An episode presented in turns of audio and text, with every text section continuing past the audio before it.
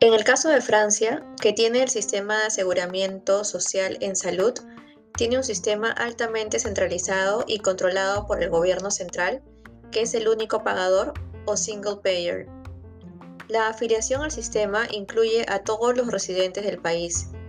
Existen varios esquemas de afiliación en función del lugar de trabajo de los afiliados y no hay competencia entre los diferentes esquemas de aseguramiento. El sistema universal fue creado sobre la base de esquemas de aseguramiento a través de las asociaciones de beneficio mutuo, que en el año 1939 tenía una cobertura de dos terceras partes de la población.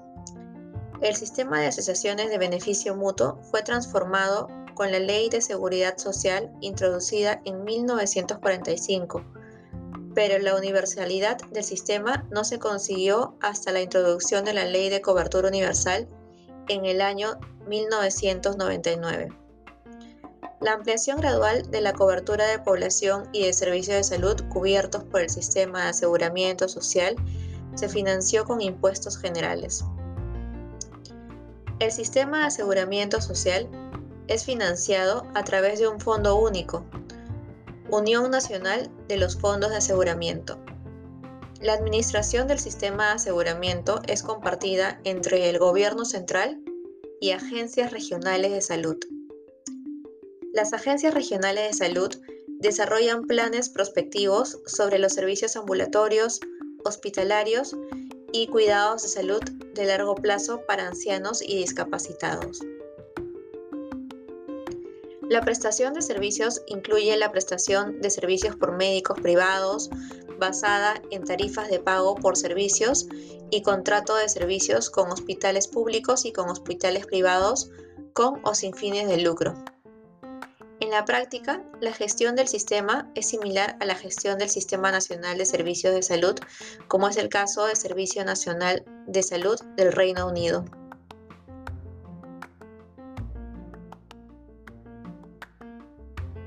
La evidencia de Francia y Alemania muestra que existe una gran variedad en la forma de organizar los sistemas nacionales de salud en términos del grado de centralización, instrumento de recaudación y formas de administración de los fondos de salud.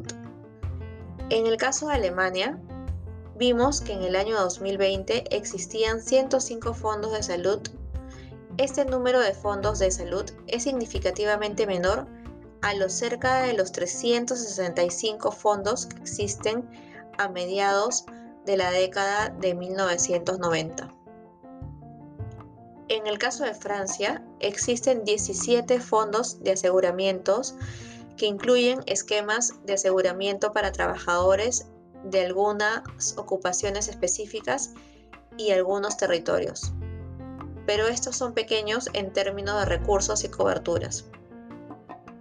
Los tres principales fondos de aseguramiento en salud son el Esquema General de Aseguramiento Social en Salud, que cubre a 88% de la población, es decir, 57 millones de beneficiarios, y a los individuos elegibles para la cobertura básica del Seguro Universal, que son 3.4% de la población. Luego está el Fondo de Aseguramiento para Trabajadores Agrícolas. Y por último, el esquema de aseguramiento social para trabajadores independientes o autoempleados dan cuenta de los estimados para el año 2011.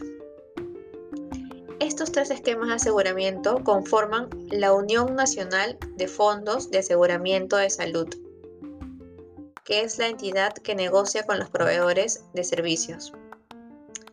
Es importante indicar que en todos estos sistemas, aparte del Fondo de Aseguramiento General, existen fondos de compensación para poder igualar las prestaciones de servicios entre los distintos esquemas de aseguramiento.